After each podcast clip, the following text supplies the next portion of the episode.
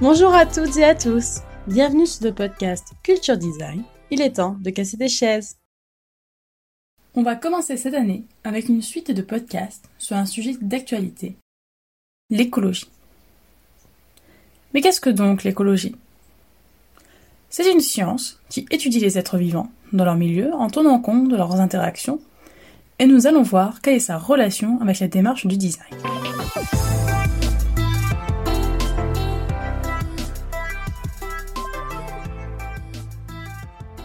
Pour débuter ce sujet, je me suis concentré sur le célèbre manifeste Design for the Real World, Design pour un monde réel en français, écrit par Victor Papanek en 1971. Cet ouvrage a été écrit il y a presque 50 ans, mais pour moi, il a désormais une place privilégiée dans la bibliothèque des designers.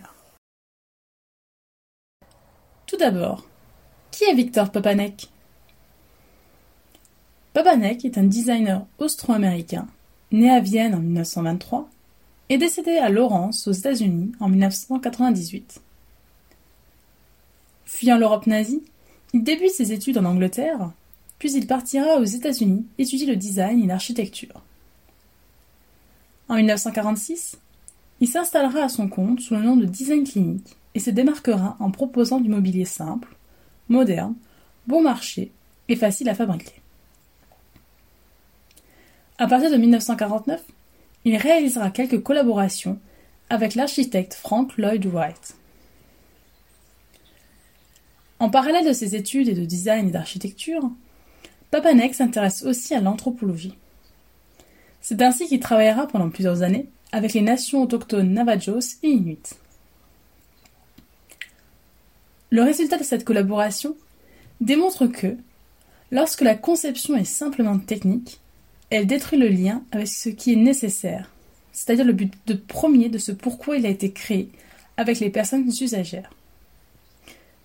Le résultat d'une démarche issue du design doit-il répondre uniquement à la fonction pour laquelle il a été créé?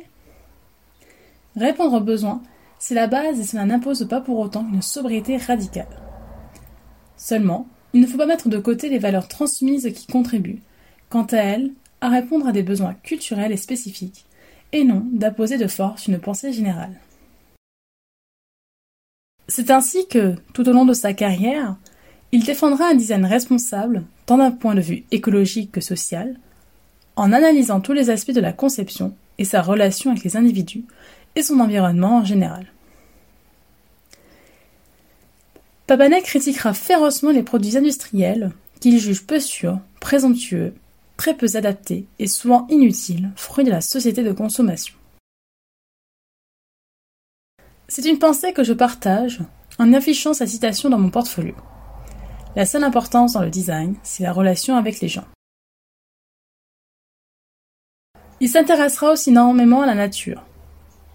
Elle est pour lui un système intelligent qui se pose en source intarissable d'inspiration. En effet, il s'inspirera de modèles issus de la nature qu'il appliquera dans la construction. C'est ce que l'on appelle actuellement le biomimétisme.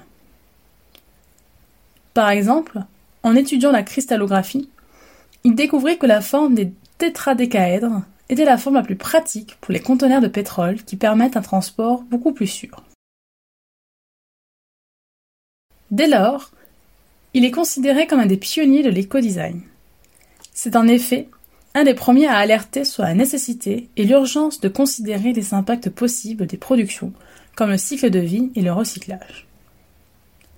Dans son manifeste, il déclare à propos de la démarche du design que, s'il veut assumer ses responsabilités écologiques et sociales, doit être révolutionnaire et radical. Il doit revendiquer pour lui le principe du moindre effort de la nature, faire le plus avec le moins.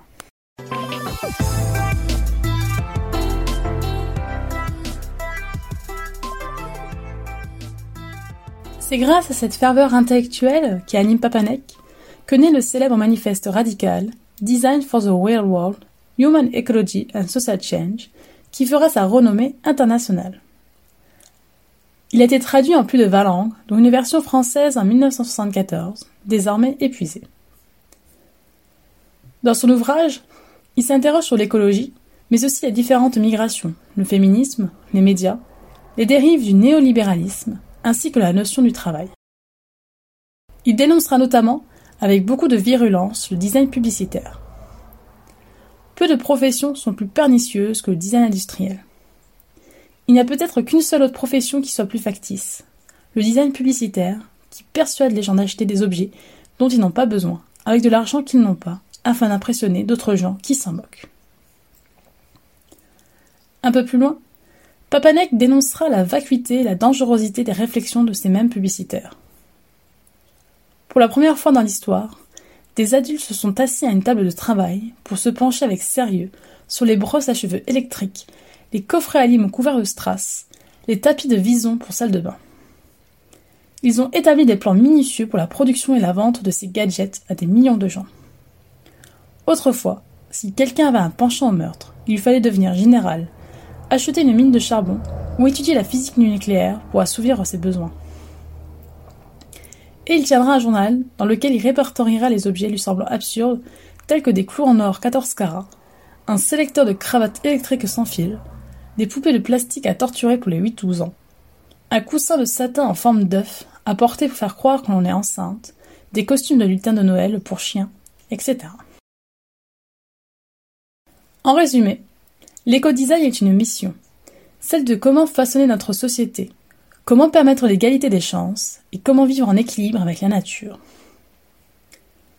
En jetant ce regard critique sur le design industriel des années 70, Papanek met en évidence la notion de dictate du marché, ce néolibéralisme qui provoque l'illusion d'avoir toujours plus besoin de nouvelles choses, à forcer la consommation et à maintenir cette mainmise de l'argent dominant le monde.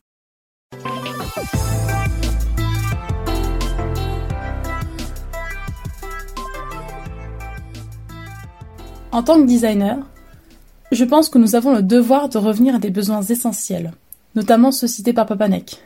La paix, l'air pur, l'eau pure, la liberté, l'égalité, le logement, la nourriture, les vêtements, l'éducation, le travail en tant qu'activité dotée de sens les enfants, et ainsi de suite.